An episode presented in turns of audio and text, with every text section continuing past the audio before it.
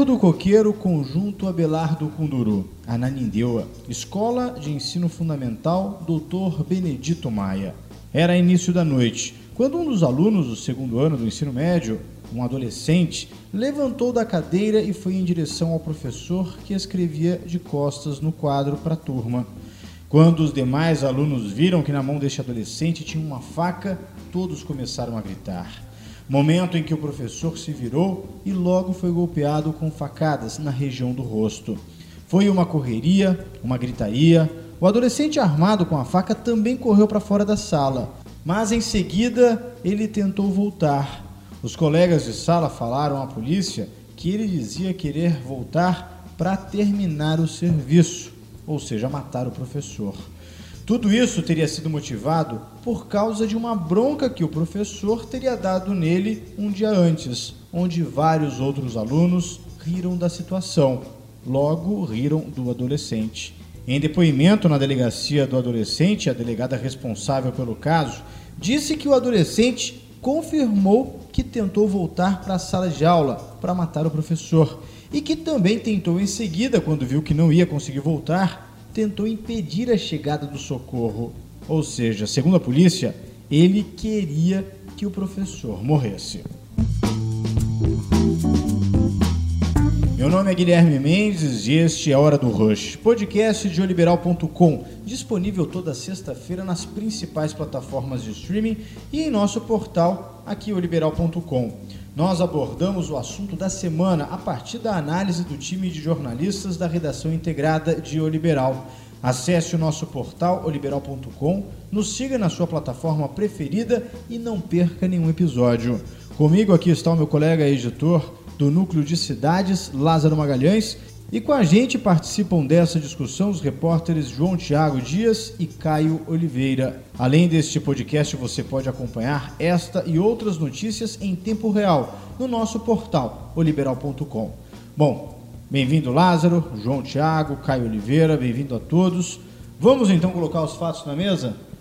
Lázaro, pelo relato da delegada de tudo, de como tudo aconteceu, da intenção do adolescente, segundo a polícia, de golpear no rosto, que é um local bem frágil e que o resultado possivelmente é a morte, e depois tentar impedir a chegada do socorro, ali a gente vê que era uma situação bem crítica, né? Olá, Guilherme. Olá, assinante. Olá, Caio. Olá, João. É um prazer tê-los conosco aqui, contribuindo. Caio, que cobre polícia diariamente. João que está aí dando esse reforço às cidades e que já, inclusive, conversou várias vezes com o policiamento escolar, né, João? E tem mais detalhes até para dizer como é que está sendo visto esse fenômeno do ponto de vista da segurança pública, que, na verdade, Guilherme, o que se imagina que esteja acontecendo é um fenômeno, né?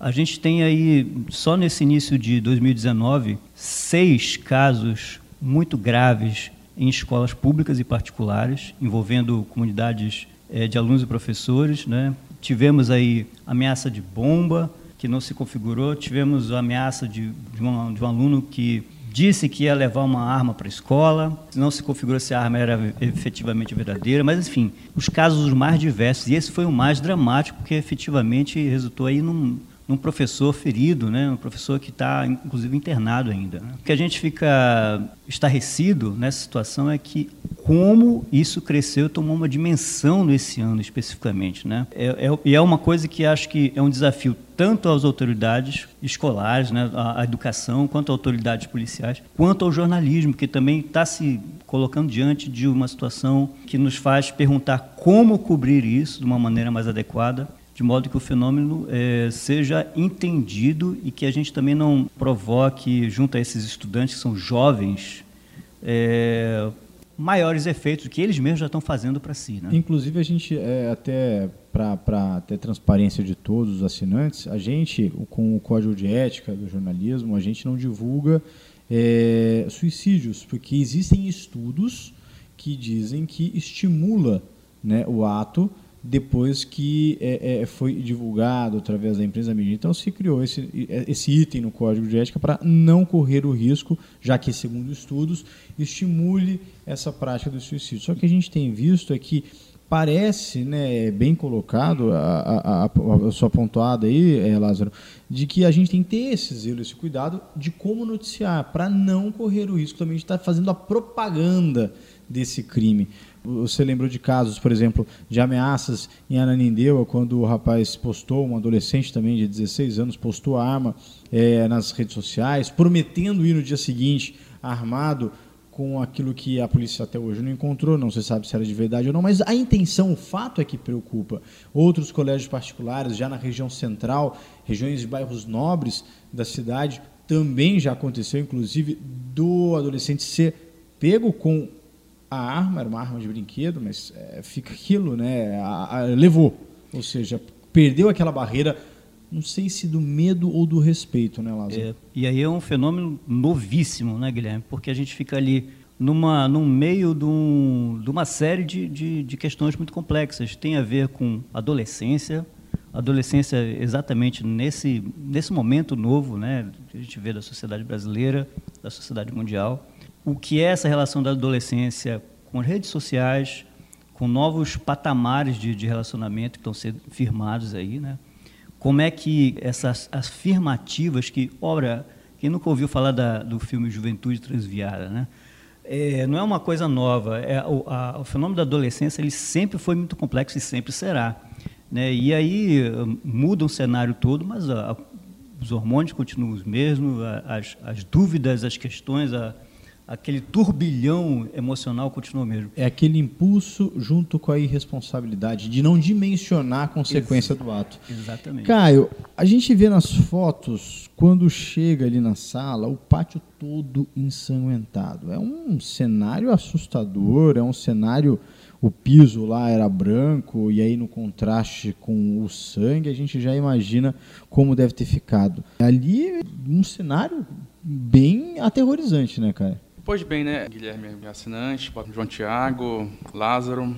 É mais aterrorizante ainda pelo fato do ambiente escolar, né, que é onde a gente espera que tenha segurança, que tenha educação e imaginar que isso pode acontecer com nossos jovens e crianças realmente multiplica essa esse pavor, né, que a gente sente ao, ao ver uma imagem dessa. E isso tem chamado, eu percebo, que isso tem chamado muita atenção da, aqui do, do paraense, né, da, da sociedade em geral, porque era algo muito alheio até um tempo atrás. A gente não tinha, pelo menos a gente, é, pelo que eu percebo, a gente não tinha tantos episódios como esses.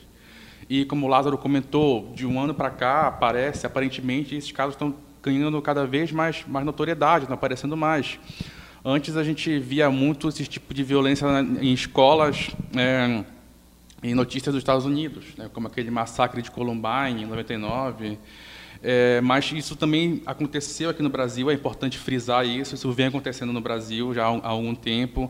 Teve o caso de Realengo, esse ano teve Suzano, né, que outro massacre escolar.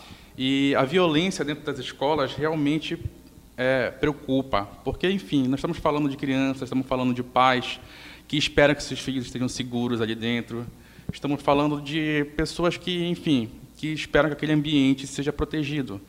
Mas, é, mais do que isso, eu acredito que o, o trabalho foi feito, né? pelo, menos, pelo menos nesse caso. Infelizmente, foi algo que é, não pôde ser evitado, mas eu acredito que teve uma resposta da, da, polícia, que foi lá ao local logo em seguida, conseguiu apreender o adolescente, todo o suporte da, da, da rede de proteção, né, que ele foi levado para o núcleo de atendimento integrado lá em Nazaré, ele foi, ficou sob a custódia da, da FACEPA, então, eu acho que agora é esse momento da gente focar nisso. O incidente ocorreu, infelizmente. Mas nós devemos focar no, que deve ser feito a partir de agora.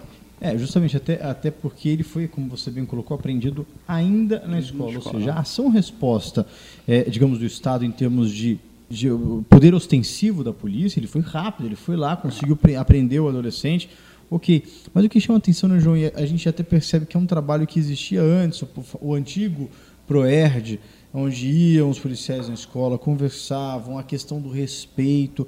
É, parece que o motivo até que, que levou a tudo isso, tudo bem que, pelo que falam nos relatos, que o professor teria mandado ele calar a boca na frente de todo mundo, também não é uma postura de um professor se isso realmente foi o que aconteceu. Mas assim, é, é nada se leva permissão, entre aspas, de você sair golpeando a facada. Eu acho que tem outros caminhos, vai na coordenação, faça uma reclamação formal do, do problema, mas parece que é o motivo, é, tipo assim, eu vou resolver com as minhas próprias mãos, eu vou dar o que ele merece.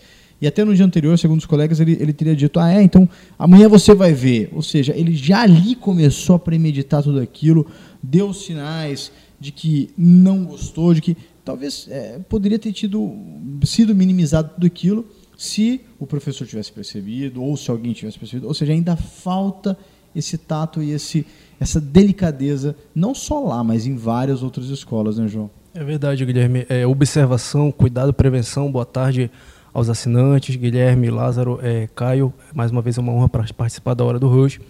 É, Guilherme, essa questão que você colocou é muito importante, porque eu tenho acompanhado o trabalho é, realizado pelo policiamento escolar, né? Eu, é, Independente de Policiamento Escolar, CIPOI, da Polícia Militar. Assim, nós, como o Lázaro bem frisou, nós estamos diante de um fenômeno, não é um caso isolado. Nós estamos diante de um fenômeno onde a maioria é, foi em escola pública. O CIPOI tem realizado um trabalho de reforço desde o do, do atentado é, em Suzano, do massacre em Suzano. É, tive a oportunidade de entrevistar os representantes do CIPOI no, no, na época e para você ver que uma situação nacional repercutiu no nosso estado, repercutiu na nossa cidade, eles reforçaram desde então, porque o que eles frisaram muito, de muita importância nesse momento é que, além de serem acionados, além de estarem preparados para esse tipo de situação, é muito importante o trabalho de prevenção eles realizam visitas nas escolas, não só nas escolas públicas, como também nas privadas. Eles têm uma rotina, eles têm um cronograma que é realizado. Além disso, também é feito nas faculdades, eles estão prontos para atender as demandas das faculdades públicas e particulares e fazem esse monitoramento com palestras de sensibilização, é, conversando com professores, com a equipe da, das instituições, é, e mesmo assim ainda ocorre. Então aí está sendo reforçado, né? eles colocaram essa observação que foi reforçado esse ano esse trabalho de prevenção nas instituições e nós estamos acompanhando o que está acontecendo aí. Agora, só mais um ponto que também é importante frisar, Guilherme, é o que, que se pode colocar como observação. Um dos pontos é que não deve ser interrompido de jeito nenhum a rotina na escola, diante de um caso como esse. Que nós estamos vendo que não está acontecendo. As aulas foram suspensas em muitas dessas instituições, os professores deixaram, ficaram amedrontados, os alunos ficaram amedrontados, os pais dos alunos ficaram amedrontados. Então, assim, muitas pessoas são afetadas, a rotina da instituição é afetada e não está sendo cumprido o cronograma escolar, não está sendo cumprida a, a missão de educar o aluno, que é o essencial. Até a orientação da própria polícia de não interromper, de né, não interromper. Certo. É, é, eu realmente é, acho que essa orientação do, da Polícia Militar, ela realmente deve ser levada em conta. É, porque o medo não pode imperar nessas situações. E na segunda-feira teve uma, uma passeata com alunos da escola. Eles saíram pela rua ali da Cidade Nova, saíram da escola, fizeram um percurso, levando faixas, levando balões, pedindo paz, porque isso realmente aterrorizou eles. Então, eles, eles querem que o ambiente escolar volte a ser seguro. E essa, essa, esse pensamento de suspender as aulas, de encerrar as atividades, realmente parece né, não muito aconselhável, porque isso gera mais dúvidas, isso gera, isso gera mais receio por parte dos alunos, por parte dos pais. Então você tem que o poder público tem que mostrar que a, o, o, trabalho foi feito, que o rapaz foi apreendido, está sendo atendido e que a escola não pode é, encerrar as atividades e prejudicar os outros alunos por causa de um incidente como esse. Eu inclusive, Lázaro, eu tenho uma, um todo instante na rua, é, é, é, conversando com as pessoas, conversando com, com alunos, já cobri, é, fiz algumas reportagens é, quanto a esse assunto. E eu percebo o seguinte: está envolvendo a comunidade escolar e a comunidade da polícia.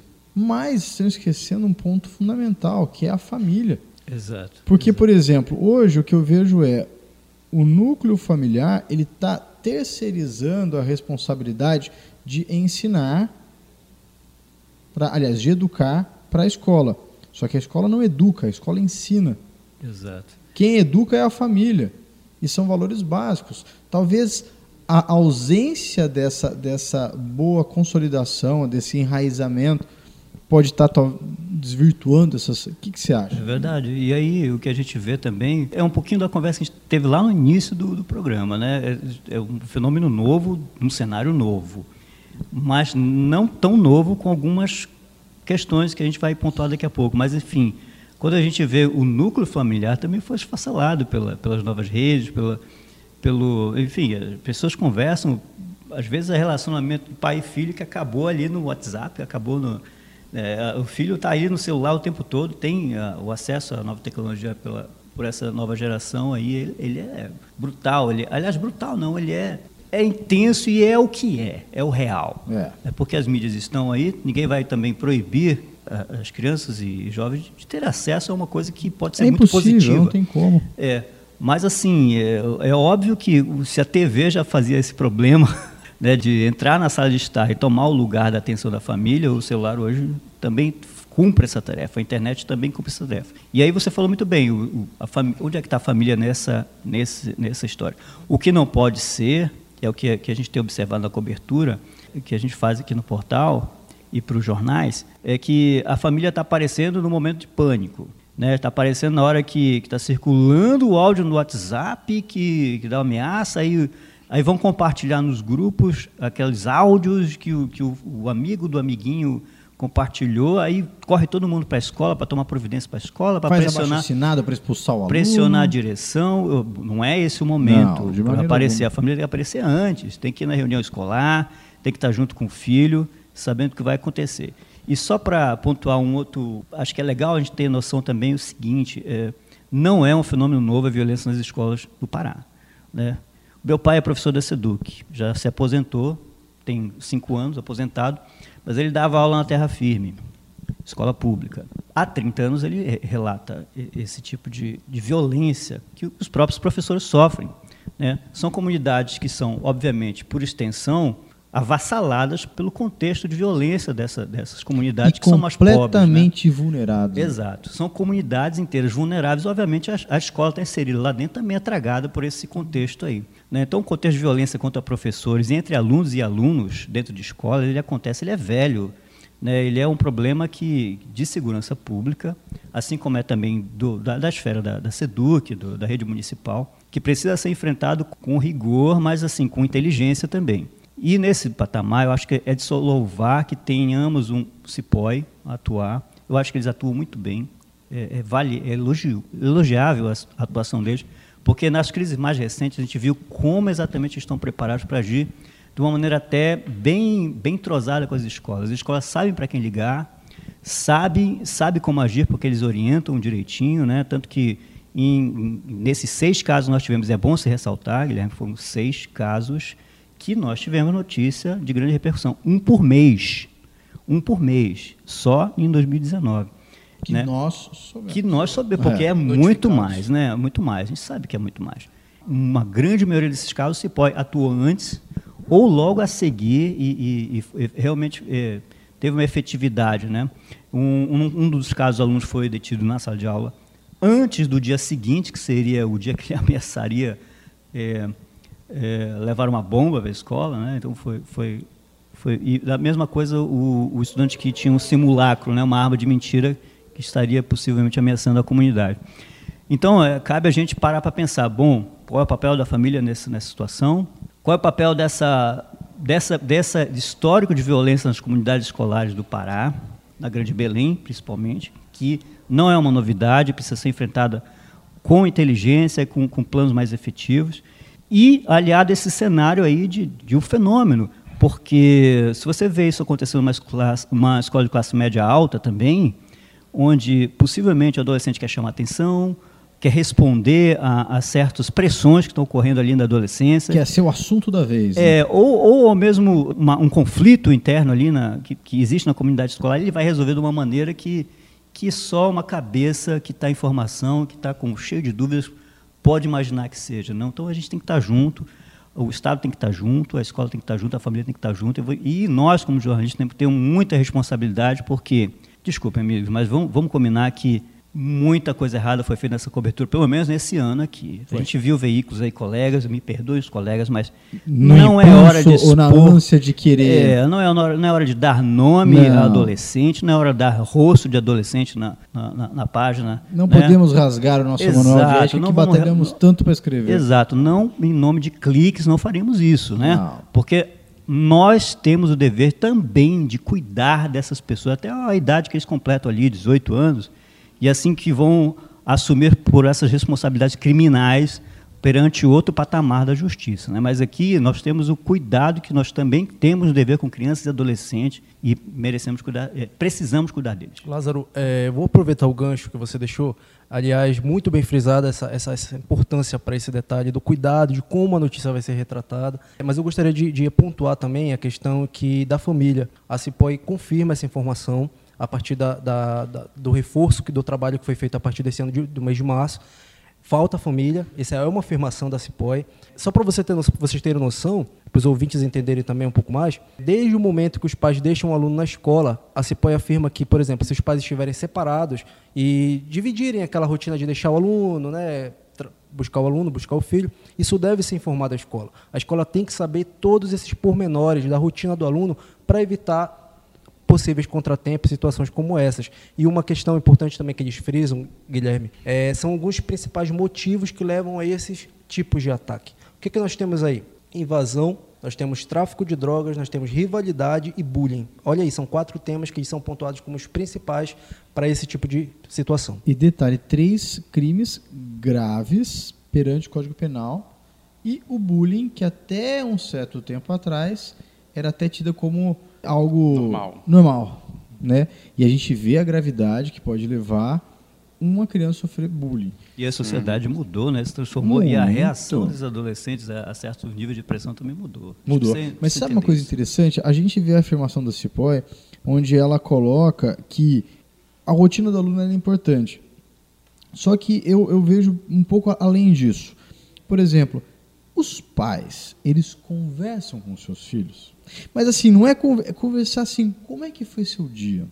É uma coisa interessante hoje, até lanço o desafio para os assinantes, é, é, converse um pouco com o teu filho, que você vai descobrir coisas que você não imaginava que teu filho faz, não imaginava que ele está passando, porque ele deve estar passando por momentos de descoberta, e a diferença nossa é que a gente na época não tinha os meios que desviavam as nossas atenções como existem hoje, a gente conversava.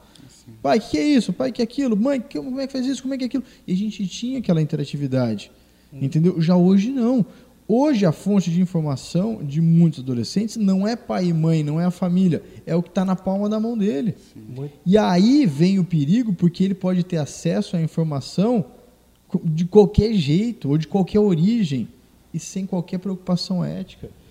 A gente vê, como você bem citou, Caio, dos casos antigos, onde os vídeos foram divulgados, em Suzano, por exemplo, o vídeo foi divulgado quase que no final do dia do atentado. Sim. Você acha que esses adolescentes vão olhar o vídeo? Ah, não, isso é violento, eu não quero ver. Foram os primeiros a ver. Exatamente. E eu acho que será qual foi, em vez do pai falar, não assista isso. Vem cá, filho, vamos assistir. Vamos, vamos aprender. Olha que coisa absurda. Você acha que tem noção? Não pegaram aquela ferramenta como um objeto de ensino, um objeto de estudo ou de reflexão. Simplesmente condenaram, mas não conversaram sobre e perderam a oportunidade de estarem ali com uma ferramenta de ensino se tivesse a conversa, né, Inclusive, né, cara? Guilherme, a gente, a gente ouve muito, né, pessoas falando que ah, quando um adolescente, um jovem começa a ter comportamentos violentos, a gente ouve, ah, quer chamar atenção. Sim, ele quer chamar atenção, porque ele merece ter atenção, ele precisa de atenção. E, é importante frisar também, é, Guilherme, que é, dar atenção, atender um adolescente que passa, que comete um ato desse, é, é, muita gente fala, ah, tem que diminuir a, maioridade penal. É um dos primeiros argumentos que vem, né? Diminuir a, maioridade penal, esses, esse adolescente tem que ser preso. Crucificam logo o adolescente. Crucificam logo, tipo, e, nesse, é, eles esquecem que o adolescente, ele é sim responsabilizado. Na, na, mesma, na mesma hora em que ele cometeu esse, esse, essa violência contra o professor, nesse caso, ele foi detido pela polícia, foi levado para atendimento. Então, a gente não pode, não pode é, confundir atendimento, confundir é, enfim, compaixão com negligência. Sim. Então não, a gente não podemos confundir. É isso aí, Caio, bem lembrado que o próprio Estatuto da Criança e do Adolescente prevê que os responsáveis Exatamente. são penalizados. Sim, são penalizados. Eles são responsáveis pelas ações daquele jovem também. Inclusive, se ele estiver numa situação de abandono ou de, de descaso, que ninguém, que os pais não aparecem na escola, alguma qualquer coisa, né? É, eles são também ali responsabilizados, responsabilizados por isso, né? É verdade, Lázaro. E então, eu gostaria de reforçar a ideia da, do, do, diálogo em família. Os pais, se estão vendo que está acontecendo alguma coisa, se o filho chega em casa nervoso, revoltado, é muito mais fácil a gente ver o aluno é, desabafar na internet, desabafar com um amigo virtual muitas vezes, do que com os pais. Às vezes, como o Guilherme bem colocou, eles não contam para os pais. Os pais não sabem o que está acontecendo. Eu gostaria também de deixar aqui uma informação é, até a nível de serviço. É, se ocorrer alguma situação como essa, acione sempre a PM, a Polícia Militar, pelo número 190. Muitos pais às vezes não sabem né, para onde ligar, para onde pedir socorro. Ou então também pode ser feita denúncias pelo 181. É um número importante aí também para denúncias. Inclusive, o 181 nem precisa se identificar, o denunciante é até resguardado Exatamente. com todo o sigilo. E a gente espera, né, Lázaro? Já te vi no supermercado com teus filhos aí, um pai extremamente atencioso, conversa direto com, com, com os pequenos e, claro, tem o carinho de retribuição. E isso não tem preço, né, Lázaro? É um desafio, um desafio, né? Paternidade, maternidade. Família é isso aí, né? A gente tá, tá junto, tô, as crianças estão crescendo, é todo dia uma transformação. E isso vale de alerta para o nosso assinante que está aí nessa fase, olhando como é, para onde é que vai esse caminho aí, porque esse mundo está muito doido, né? Mas, enfim, é, a gente tem que estar tá junto, tem que estar junto. Como bem falou João, os meninos não vão falar para a gente, não. Eles vão falar com um colega, porque a fase pede isso. A gente tem que entender isso e usar estratégias para lidar com isso. Pede o apoio do professor, pede o apoio do psicólogo. Tem um monte de gente aí que pode oferecer. Você ah, não tem muita renda? Pede um apoio, vai no CRAS. Peça um apoio, diz, olha, eu queria lidar melhor lá em casa, porque eu acho que meu filho está assim, é adolescência. Adolescência é complicado, não existe adolescência simples, não. Não vamos jogar isso para debaixo do tapete, não é delicado, mas não é uma coisa impossível. Todo mundo passa, todo mundo passa mesmo, porque passa. Né? Mas é, é legal a gente lidar com, com carinho, com cuidado, com atenção, como bem falou o Caio. Atenção é tudo. Vamos se importar com o filho? Assim como a gente vamos, vamos se importar com o aluno? Basta se importar com o professor, que está ganhando mal também, jogado lá, numa situação de limite ali, né, em muitas escolas. Vamos, vamos se importar com todo mundo? com, com a comunidade escolar de uma maneira geral, que isso, é, isso, isso vale a pena. Vale, vale sim. Até a sugestão até de, de transformar o filho em um amigo, porque quando você é amigo, a gente consegue ter esse, esse, essa, essa confidência desses, desses alunos e, claro, ficar sempre atento aí nas redes sociais, que é por onde muitas vezes, como bem disse o João Tiago, eles acabam desabafando. Bom, obrigado por nos acompanhar. Toda sexta-feira nós teremos um novo episódio onde conversaremos sobre a pauta da semana aqui em Belém. Você pode nos ouvir no nosso portal liberal.com e nas principais plataformas de streaming. Meu nome é Guilherme Mendes e neste episódio nós contamos com a participação do meu colega Lázaro Magalhães e dos repórteres João Tiago Dias e Caio Oliveira eles da editoria de Cidade e Polícia. Esse podcast conta com a produção minha, de Guilherme Mendes, a captação de áudio de Rubens Neto e Raimundo Santos e da edição de Celso Freire. Bom, te espero na semana que vem, no mesmo horário, hein? Até lá!